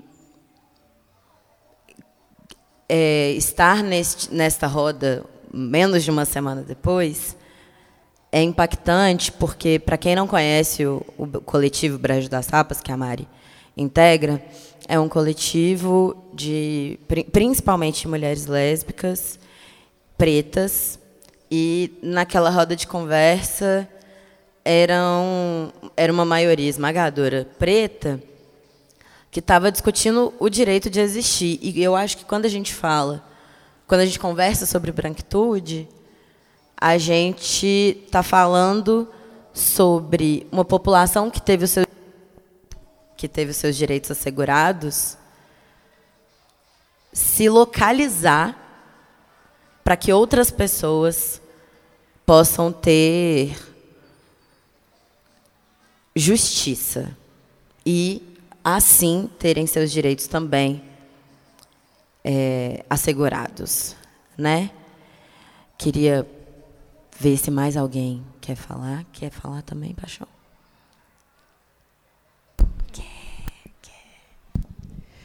Fiquei pensando uma coisa é, quando, você, quando você trouxe isso, porque de fato, né, quando a gente está falando de privilégio, a gente está falando de coisas que deveriam ser garantidas a todas as pessoas. Então, não são.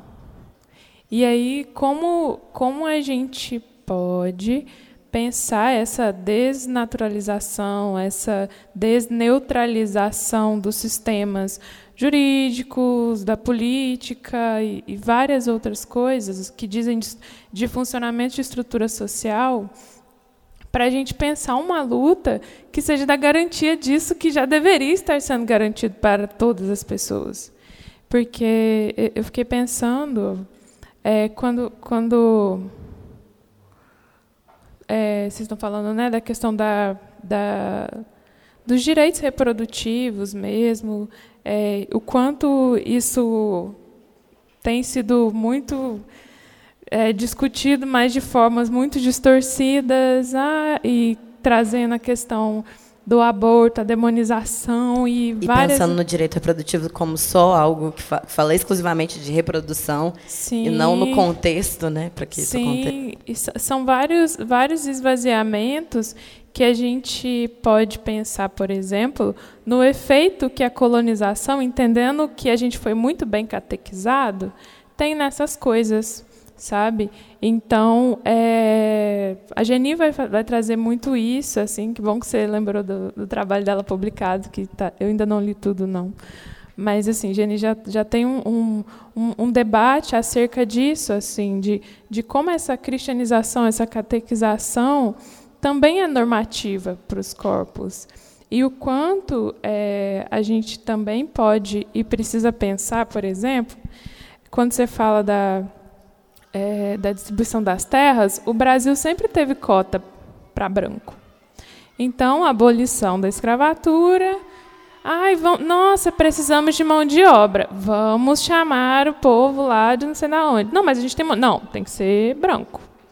Então, sempre teve essa passabilidade para pessoas brancas.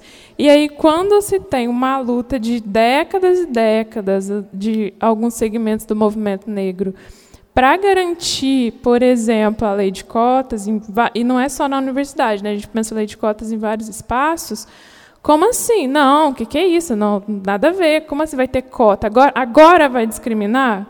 E aí eu fico pensando, né? É, é, na minha pesquisa eu estudei o, o ProUni, estudo ProUni e estudações afirmativas. É, quando a gente pensa na questão financeira, no sentido de acesso as pessoas mais pobres, isso causa menos desconforto do que quando a gente pensa no acesso via ações afirmativas, cuja, cujo critério é a, a identificação racial. E aí, como isso tensiona esse lugar da branquitude, assim, de proteger os seus, porque tem muito branco pobre. E aí, não, então não vou tensionar essa política. Não estou falando. Gente, amo o ProUni, acho que ele precisa existir essas políticas precisam acontecer, mas o que a gente precisa questionar é justamente, olha o movimento que tem quando a gente vai o movimento de resistência que a gente tem para falar de questões raciais, não se pode dizer disso. Porque dizer disso é dizer que eu ocupo um lugar de opressor, e são opressões das mais variadas assim. Então, estou é, trazendo isso para a gente pensar, por exemplo, é, que agora a gente vai ter uma discussão de novo, né? Vai tá, o projeto da lei de cotas aí no momento Bolsonaro é muito muito sério, assim, gera muita preocupação, porque a gente tem estati estatisticamente muitos dados que trazem os avanços disso, a importância disso, é, mas o quanto isso nesse momento é, continua sendo esse tabu. Não podemos falar sobre raça. E aí eu fiquei lembrando, logo depois que eu te respondi, Marcela, é, de um amigo meu, Matheus. Matheus Lemes é um profissional muito foda, muito foda. É, que, que, a gente tem um trabalho juntos e, e ele trouxe o mapa das desigualdades de Belo Horizonte. Já foi olhar? Porque se você vai olhar, você entende tudo. Você entende tudo. Opa, peraí, aqui não tem água. Onde que é Savassi? Ah, não é não. Não é. E aí, o quanto a gente precisa olhar essas, essas desigualdades, perceber essas desigualdades, sem que seja preciso ter um outdoor de letras gigantes escrito raça. Não precisa ter um, uma letra piscando para falar, nossa, isso aqui também diz de uma desigualdade racial. Porque senão a gente acha que a gente só vai poder falar de raça, por exemplo, em casa, se alguém falar a palavra raça. Deu Ctrl F, raça. Não, não, peraí, peraí. Sabe? Porque raça aparece. Raça está ali, está funcionando, está ali ó, o tempo todo. E aí eu acho que às vezes a gente fica esperando o momento de alguém trazer uma pauta, três parágrafos, escrever quatro laudas lá falando de raça. Isso não vai acontecer. A questão é, será que você já se pegou é, pensando, nossa, eu, eu, nunca me relacionei com uma pessoa não branca? O que, que isso tem a ver? Ué, mas talvez a sua referência de, de pessoa bonita, de pessoa que deve ser amada, não é essa que você teve? E aí? O que você vai fazer com isso? E de pessoa confiável também. Sim. É co... Não, você está andando na rua e, e aí passa uma pessoa branca, você não atravessa, duvido que você atravesse. Mas passa uma pessoa negra, lá da frente você já, opa, não, deixa eu atravessar aqui. São muitas coisas que a gente precisa. É, e aí eu acho que o rastreio que eu falo é justamente dessas pistas. Não são coisas que vão ser colocadas toda né, parágrafo explicando que, não, que esse diálogo que estou tendo com a minha mãe hoje diz respeito. Não vai acontecer isso. Mas, às vezes, tem um, um, um eufemismo que está sendo utilizado. Ai, por exemplo, fui cortar cabelo esses dias e aí a cabeleireira fez um comentário. Não, porque é, a minha, uma, minha neta tem o cabelo pichain. Eu falei, quê? Como assim? O que, que é isso, cabelo pichain? O que, que você está falando? E aí o quanto esse esse questionar já desconcentra e a gente, pessoa branca, tem que sustentar esse desconforto que também é de romper com o pacto. Sabe, o pacto ele está ali, está posto o tempo todo. E a gente precisa ir contra isso, sabe? Eu acho que a gente precisa, né? Tem gente que acha que não precisa, porque não existe diferença. Enfim. Ai, falei muito, gente. Mas alguém quer perguntar, colocar coisas? Alguém quer trazer mais alguma coisa? É isso, last round, gente. Quem falou, falou. Desculpa, querido. Ixi, peraí. Chego, chego. Gente, boa noite, eu sou a Bela. É, eu sou mãe de uma menina negra. E eu só fui começar a entender algumas coisas depois da maternidade, assim. Do tipo, eu nunca fui seguida pelo segurança do mercado, e minha filha já foi quando ela foi buscar um biscoito e eu não fui junto. E aí que aí eu comecei a perceber o tanto de privilégio que eu tinha, que eu nem sabia que eu tinha que eu nem sabia que era diferente. É, então, é uma desconstrução diária de palavras, de brincadeiras, né? não é brincadeira, né? de, de racismo mesmo, que a gente naturalizou e que às vezes a gente não se dá conta da, da, do quão violento é. Assim, né? Eu acho que, é, para mim, chegou por essa via e queria que tivesse chegado antes. Então, que eu já devo ter sido escrota e não sabia que eu estava sendo tão escrota, assim. É, eu queria ter chegado antes, mas eu não consegui, assim, porque eu acho que a gente tem que discutir branquitude mesmo, assim, né? É, negritude a gente não precisa discutir. A gente branco tem que tem que partir pelo nosso onde a gente é babaca. É mais ou menos por aí, assim. E eu quero tentar ser menos babaca não só pela minha filha, é, é isso que eu queria dizer. Eu amei o uso das palavras babaca e cuzão nessa roda hoje. Achei fundamental, assim, para a gente começar né, a entender. Pode. Meia. Boa noite, galera. Ana. Levanta é... bem, chega um pouquinho mais perto. Sorry. Quando ela fala sobre, tipo, eu tenho uma filha negra e nunca fui seguida e minha filha já foi. Eu tenho um sobrinho que não é negro retinto, mas tem traços, cabelo crespo, enfim. E eu vejo o quanto ele fica afetado, tipo, principalmente em escola, ambientes que tem amigos brancos, porque a construção, tipo, da autoestima da criança que tem traços ou crianças negras mesmo, é muito abalada. São coisas que a gente enquanto branco não passa e não pensa. Tipo, você vê meninos brancos de 10 anos que sabem que eles são bonitinhos. E eles podem não ser. Mas eles acham que eles são bonitinhos. E normalmente eles não são. Eles não têm dente, eles são tipo. E eu vejo isso, tipo assim, o meu sobrinho é o que eu acho lindo. Ele é... Enfim. Mas ele se acha feio. O cabelo cresce dois dedos, ele quer ir lá e raspar o cabelo. Porque, tipo, não, vamos falar que eu tenho cabelo de preto. Sim, você tem vão falar que meu cabelo é feio, sustenta.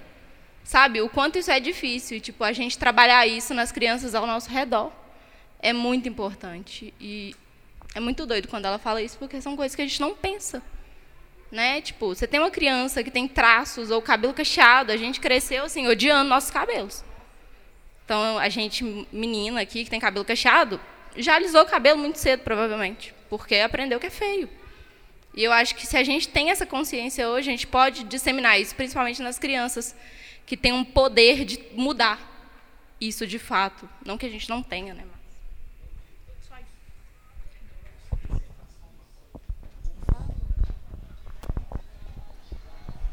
Oi, boa noite. Meu nome é Matheus, mas pode me chamar de Hack. É, só acrescentando um pouco sobre essa questão da, da criança que relaxou o cabelo cedo para parecer com os amiguinhos brancos. Eu fui uma dessas crianças. É horrível. Porra, puta que pariu. Meu Deus. O meu cabelo hoje é lindo, maravilhoso. Eu deixei ele crescer tem dois anos. Uns dois anos já que eu tô deixando ele natural. Mano, que palhaçada da minha parte, né? Mas é, reforçar essa questão de entender que a, a criança ela é um, um, uma esponja que ela vai sugando muita coisa quando nova. Eu fui sugando muita coisa quando novo, muito no ambiente branco. E o, hoje em dia eu percebo o quanto isso me afetou porque eu mudei totalmente porque é, eu não, sei como que eu posso falar. É, eu, eu tive meus privilégios, eu tenho uma. minha mãe é branca. É, eu tive meus privilégios em relação a isso, eu entendo isso hoje.